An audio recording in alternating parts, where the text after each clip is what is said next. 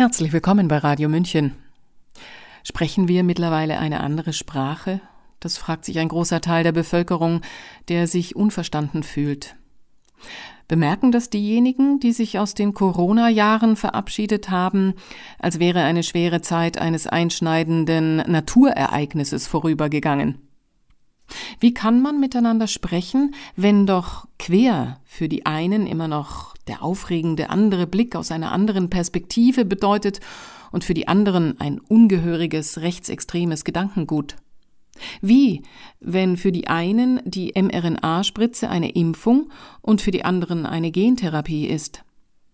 Wie, wenn der Fortschritt für die einen seelenlose KI, Überwachung und Freiheitsverlust impliziert, für die anderen aber die Erlösung der Menschheit aus einem ökologischen Desaster? Der Schrei nach Verständnis und Verständigung steckt vielen in der Kehle. Andreas Geltinger bringt den Seinen im Text Corona-Krieg, verletzte Seelen und kein Ende zu Gehör. Sabrina Khalil hat ihn gelesen. Am 27. Januar 2020 wurde in Deutschland erstmals das neuartige Coronavirus SARS-CoV-2, Auslöser der Atemwegsinfektion Covid-19, bei einem 33 Jahre alten Mann laborbestätigt nachgewiesen. Damit begann in diesem Land vor ziemlich genau vier Jahren die Corona-Zeit, die man nüchtern mit einigen Meilensteinen zwischen 2020 und 2023 lokalisieren könnte. So erklärte die WHO am 11. März 2020 Corona zur globalen Pandemie und in Deutschland trat am 22. März der erste Lockdown in Kraft. Am 12. April 2020 sagte der Softwareunternehmer Bill Gates in Bezug auf die Pandemie und deren Bekämpfung in den ARD-Tagesthemen, Zitat, wir werden den zu entwickelnden Impfstoff letztlich sieben Milliarden Menschen verabreichen. Die Europäische Kommission erteilte am 21. Dezember 2020 nach einem beschleunigten Prozess die bedingte Zulassung für einen mRNA-basierten Covid-19-Impfstoff der Unternehmen BioNTech Pfizer. Einen Tag später gab das Paul-Ehrlich-Institut erste Chargen für den europäischen Markt frei und die deutsche Impfkampagne startete am 27. Dezember 20. Am 4. Oktober 2023 verkündete der Virologe Christian Drosten über Zeit Online, Zitat, die Pandemie ist beendet, der globale Gesundheitsnotstand vorbei. Ist damit alles gesagt? Sicher nicht. Corona war weit mehr als nur Punkte auf einem Zeitstrahl und auch mehr als ein medizinisches Phänomen. Das Virus und seine Folgen waren vor allem ein mediales Großereignis, unbestreitbar befeuert auch von wirtschaftlichen und machtpolitischen Interessen. Für die Menschen hielt die Corona-Zeit vor allem grundrechtseinschränkende Maßnahmen und rasch entwickelte Gentherapeutika bereit, die von der Weltgesundheitsorganisation WHO offiziell zu Impfungen umetikettiert wurden. Beides finanziert über Steuergelder und Staatsverschuldung. Parallel zu den Maßnahmen und der Impfkampagne wurde die Gesellschaft in den Corona-Jahren aber auch in eine Art Kriegszustand versetzt. Krieg gegen eine Minderheit, die den Maßnahmen und den Impfungen kritisch gegenüberstand. Am sichtbarsten wurde dies am Verhalten der Massenmedien. Der US-amerikanische Politikwissenschaftler Harold Dwight Laswell stellte 1927 in einer Analyse der Propagandatechniken des Ersten Weltkrieges fest, dass mittels Manipulation jedem Krieg der Anschein gegeben werden müsse, ein Verteidigungskrieg zu sein, der sich gegen einen aggressiven Feind richtet. Damit würde es gelingen, die in der Gesellschaft vorhandenen Vorbehalte gegen Krieg durch das Schüren von Angst und Hass in eine moralisch legitimierte Kriegstüchtigkeit zu transformieren. Instrumente der Propaganda sind dabei in erster Linie die Massenmedien, die in Kriegszeiten ihre Rolle als vierte Gewalt aufgeben und ihren Anspruch auf Wahrhaftigkeit und Vollständigkeit hinten anstellen, zugunsten einer Simplifizierung komplexer Zusammenhänge, einer zielgerichteten Selektion von Nachrichten und einer trennscharfen Definition von Gut und Böse.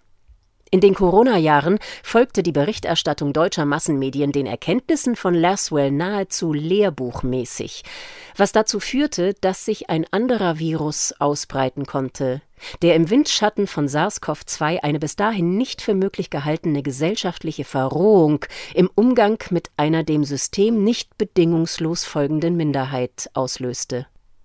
Erste Erkrankungssymptome zeigten sich in der Gesellschaft, als die vormals harmlose Frage Bist du schon geimpft für all diejenigen, die sie mit Nein beantworteten, zu einer beispiellosen Konfrontation mit Erniedrigung und Beschimpfung führte.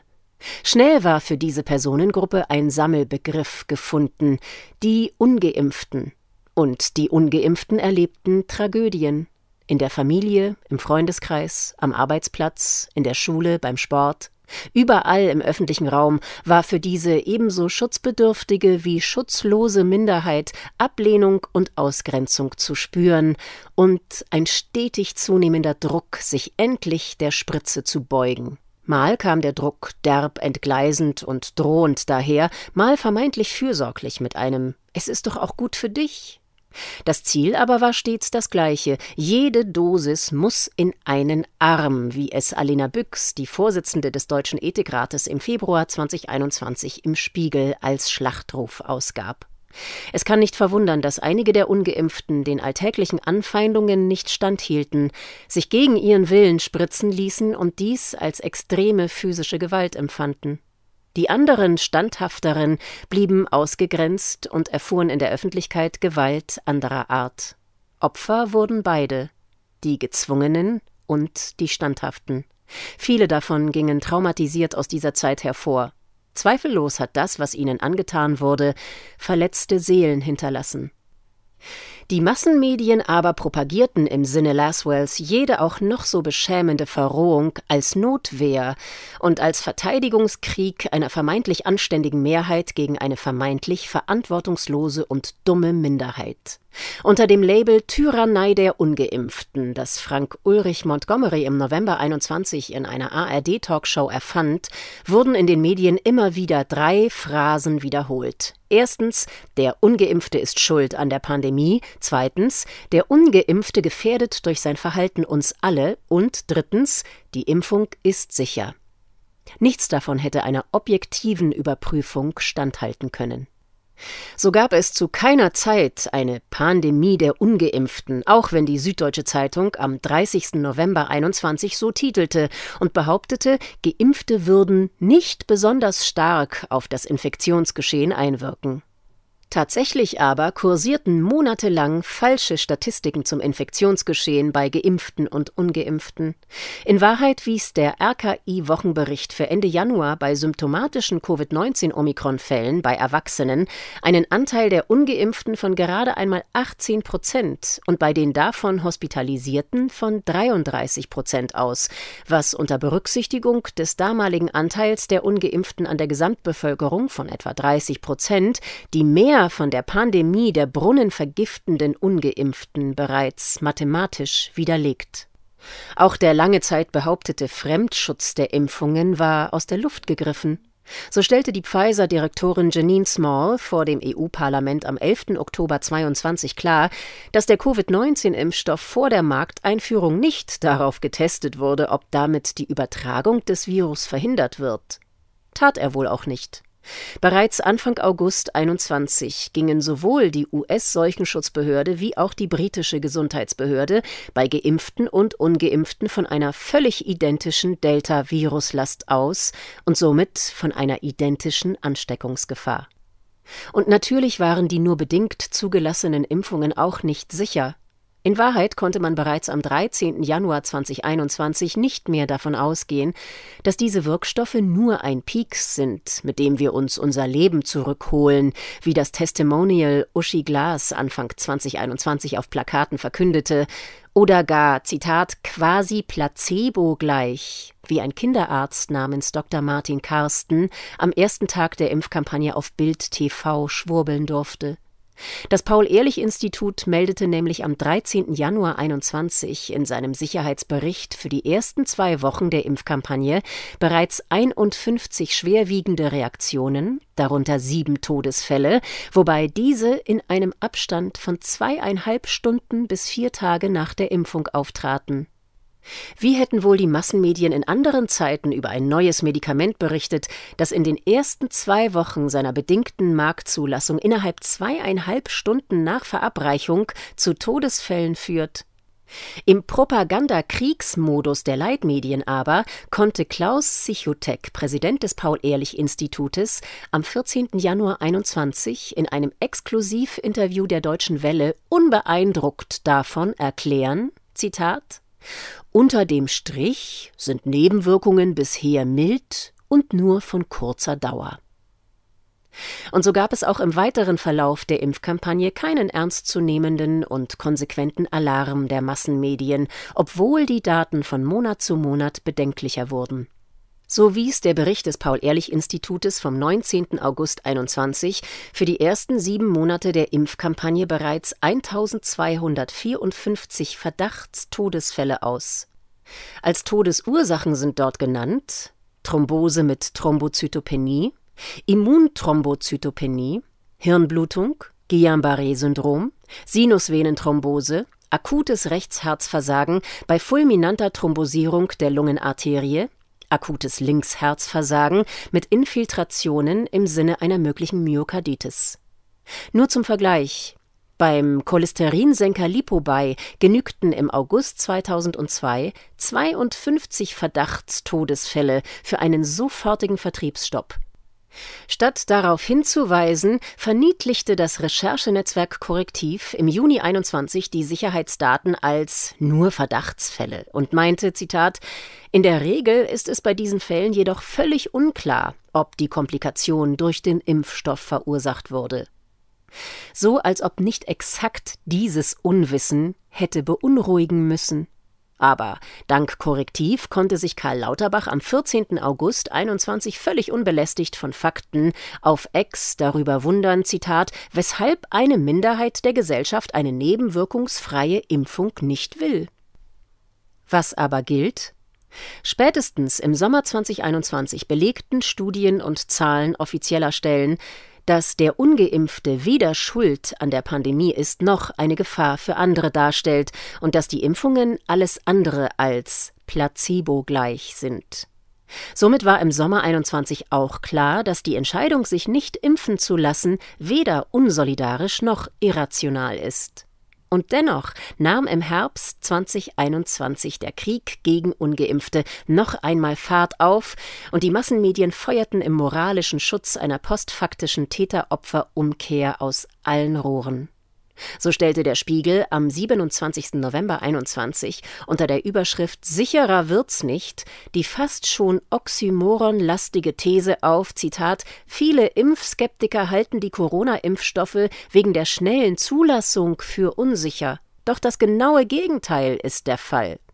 Die Taz ließ in einem Kommentar von Udo Knopp im November 21 neben Propaganda auch Paranoia erkennen. Impfskeptiker werden darin als Schweinehunde und Staatsfeinde beschimpft, die, Zitat, in voller Absicht an unseliges deutsches demokratiefeindliches Denken und Handeln anknüpfen und anschlussfähig für viele offen rechtsradikale Strömungen und Parteien seien.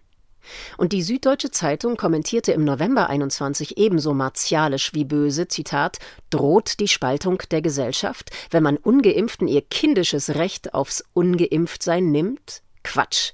Diese Leute rauben den Vernünftigen die Freiheit, und die Regierungen haben auch noch gekuscht vor ihnen. Ihren schlimmen Höhepunkt erreichte die Kriegspropaganda der Massenmedien am 19. November 21, als die ARD-Korrespondentin Sarah Frühauf in einem Tagesthemenkommentar den Ungeimpften eine Mitverantwortung gab für die wohl tausenden Opfer dieser Corona-Welle und dafür, dass Ärzte und Pflegekräfte über ihre Grenzen hinaus arbeiten und Gastronomen und Ladenbesitzer um ihre Existenz bangen.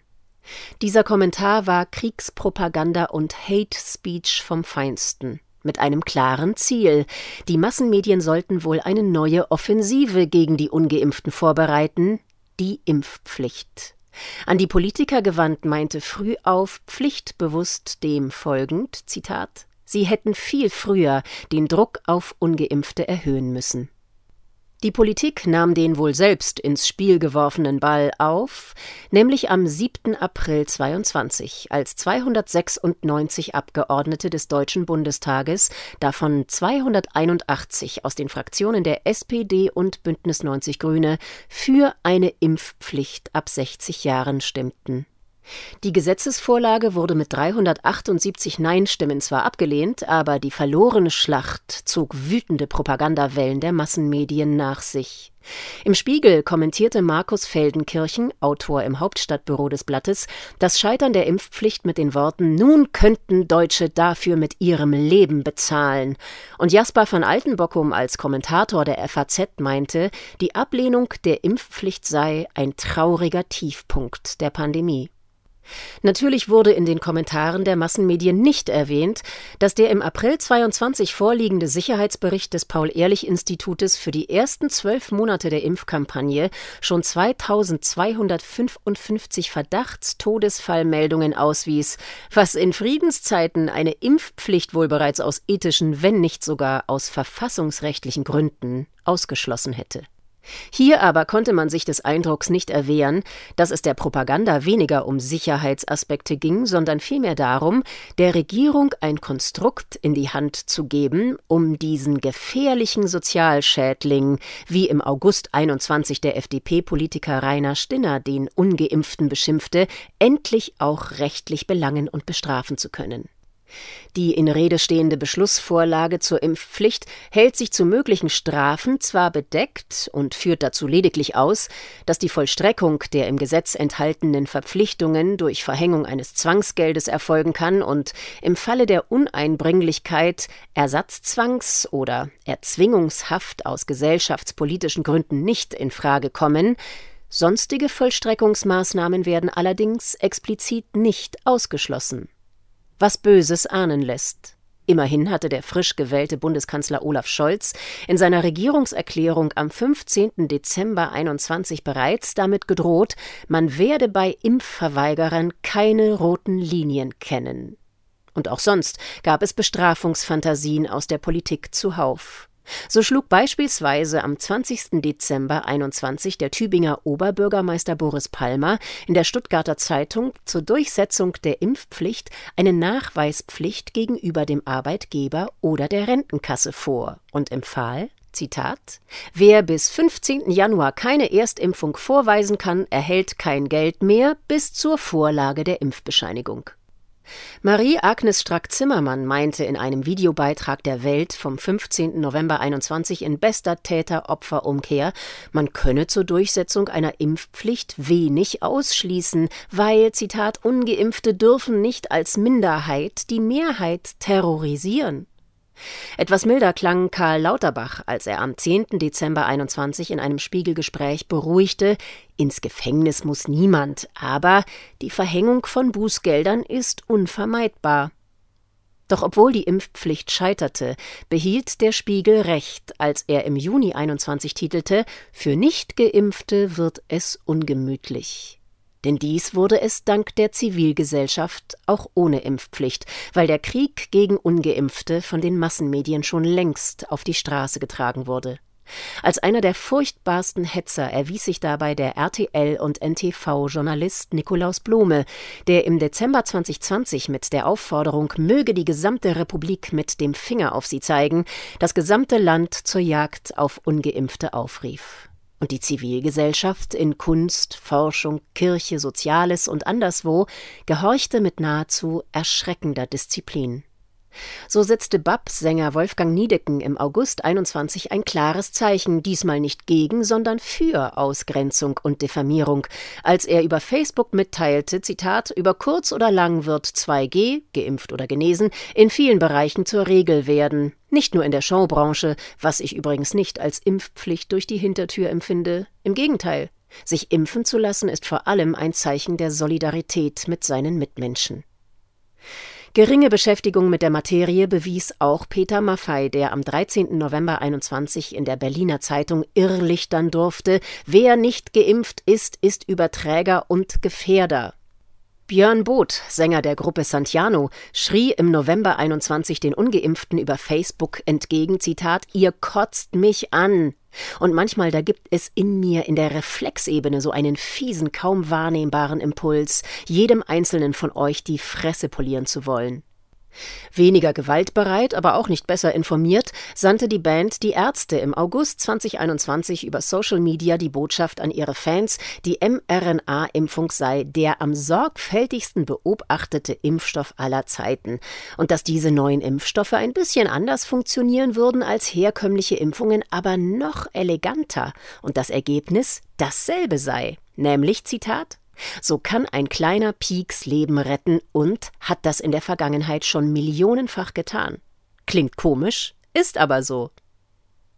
Man kann nur noch den Kopf schütteln über so viel Chutzpe, Menschen in kindlicher Sprache zu einem riskanten medizinischen Eingriff zu raten, von dem man so offensichtlich überhaupt keine Ahnung hat.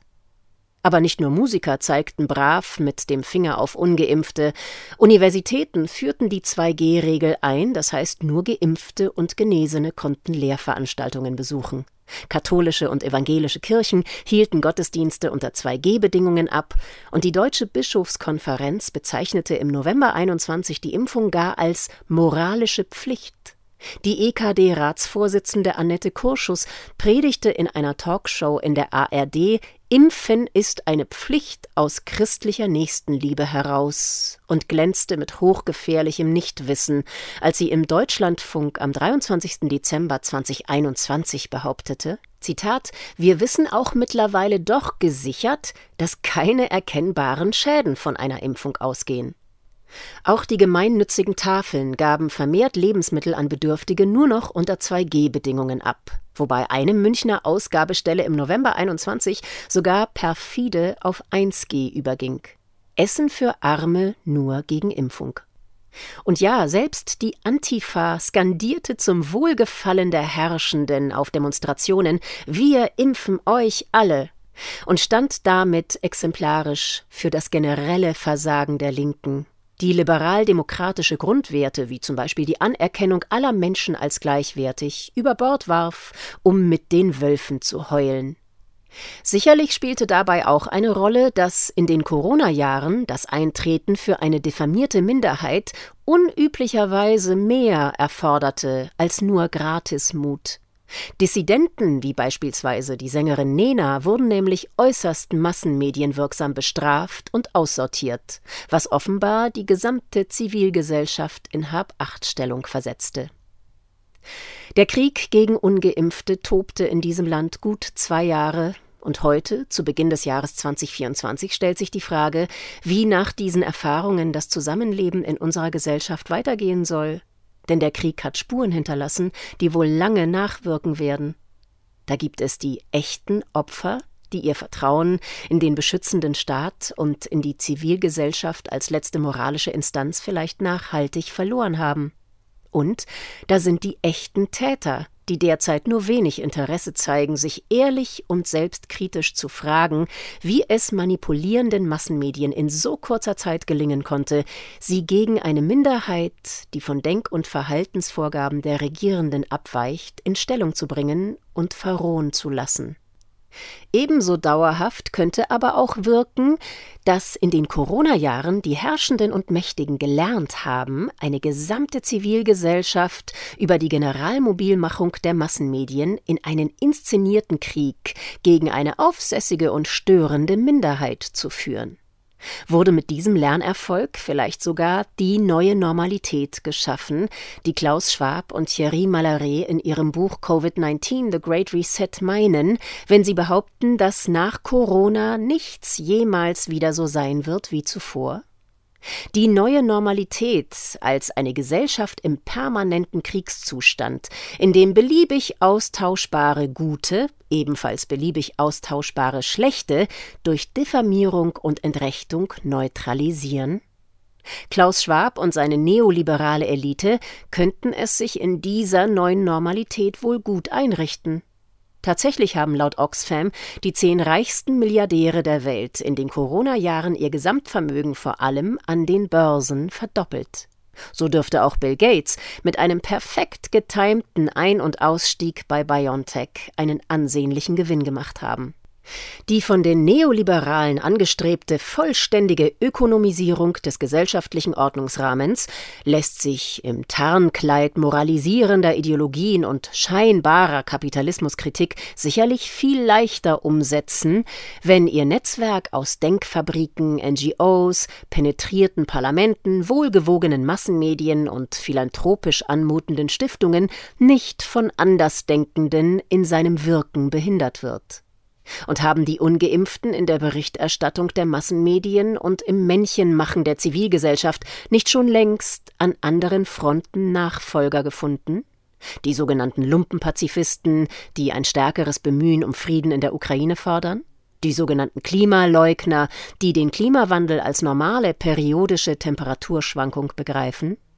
Oder das sogenannte Pack mit seiner möglicherweise kleinbürgerlichen, aber menschlich betrachtet nicht zu diffamierenden Angst, durch ein zu viel an Zuwanderung Vertrautes, Heimat und Schutzgebendes zu verlieren?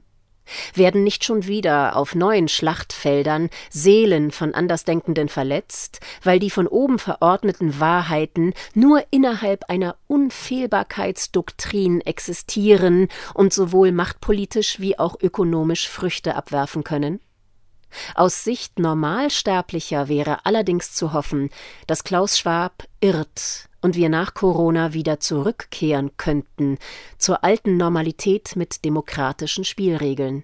Eine Gesellschaft im Kriegszustand ist wie eine Antilope an der Wasserstelle, immer in Angst vor dem Löwen. Und wer heute zum Gefallen der mächtigen zig Millionen Ungeimpfte als Blinddarm bezeichnet, der für das Überleben des Gesamtkomplexes nicht essentiell ist, der kann schon morgen in einem anderen Kriegsgebiet selbst der Blinddarm sein.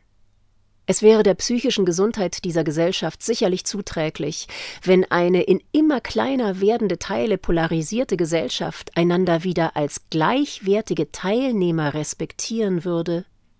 Aber wer soll so eine Reunion anstoßen? Ziemlich sicher werden die Massenmedien dabei nicht helfen, zu sehr haben sich diese an die Kriegsberichterstattung gewöhnt. Wie anders wäre es zu erklären, dass auch heute noch offene Fragen zur Impfung medial weder mit Nachdruck thematisiert noch adressiert werden.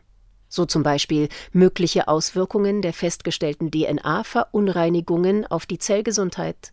Oder die Risiken daraus, dass die Bildung des toxischen Spike-Proteins nicht ausschließlich im Muskel geschieht, sondern auch in lebenswichtige Organe und Gewebe des Körpers vordringt oder die möglichen Gefahren für das Baby aus den nachgewiesenen Spuren von mRNA-Impfstoffen in der Muttermilch. Unlängst brachen die Massenmedien auch in Jubel aus, als die WHO erklärte, die Impfungen hätten alleine in der Region Europa von Dezember 2020 bis März 2023 über eine Million Menschen gerettet. Dabei hätte ein Blick auf das dabei wohl verwendete Simulationsmodell genügt, um zu erkennen, dass bereits die Wahl der Inputfaktoren das Ergebnis anzweifeln lassen müsste. Nein, dass die Massenmedien eine Umkehr zu einer friedlichen Gesellschaft mit demokratischer Meinungsdiversität anstoßen, ist ebenso utopisch wie die Vorstellung, dass der Spiegel alle von der Bill and Melinda Gates Foundation unter dem wohlklingenden Verwendungszweck Global Health and Development Public Awareness and Analysis erhaltenen Spenden zurückbezahlt und keine weiteren mehr annimmt bliebe das Hoffen auf die Zivilgesellschaft, die mit einem schamerfüllten Nie mehr wieder ist jetzt klare Zeichen an die Mächtigen aussenden könnte. Aber würden Wolfgang Niedecken und die Ärzte ein Solidaritätskonzert zugunsten Impfgeschädigter organisieren und damit eine mediale Aussortierung riskieren? Würden die katholische Bischofskonferenz und die evangelische Kirche in Deutschland einen Fonds zur Unterstützung von Impfgeschädigten einrichten, wenn dies den Regierungen missfallen würde? Auch das erscheint eher unwahrscheinlich, weil der gehorsame Teil der Zivilgesellschaft aktuell noch gut lebt von den Brosamen, die vom Tisch der Mächtigen fallen. Müssen wir uns als Gesellschaft also daran gewöhnen, dass infolge der Lehren aus den Corona-Jahren der Krieg der Massenmedien gegen alle vom Mainstream abweichende Denk- und Verhaltensweisen zur Eliminierung einer demokratischen Debattenkultur zur neuen Normalität wird? Weil sich die Mächtigen darin so herrlich frei und ungestört bewegen können? Die Gefahr besteht durchaus, zumal derzeit auch nicht zu erkennen ist, dass die Gesellschaft vom andauernden Aufeinander einprügeln kriegsmüde wird. Wobei selbst dann der Feldprediger in Bert Brechts Stück Mutter Courage keine Hoffnung auf nachhaltigen Frieden hätte, wenn er über den kriegsmüden Krieg sagt, aber die Kaiser und Könige und der Papst wird ihm zu Hilf kommen in seiner Not, so hat er im Ganzen nix Ernstliches zu fürchten, und ein langes Leben liegt vor ihm. Sie hörten Corona-Krieg, verletzte Seelen und kein Ende von Andreas Geltinger. Sprecherin Sabrina Khalil. Mein Name ist Eva Schmidt. Ich bin gespannt, wie lange wir brauchen, bis Verständnis wieder ein höher gehandeltes Gut ist. Machen Sie es gut. Ciao. Servus.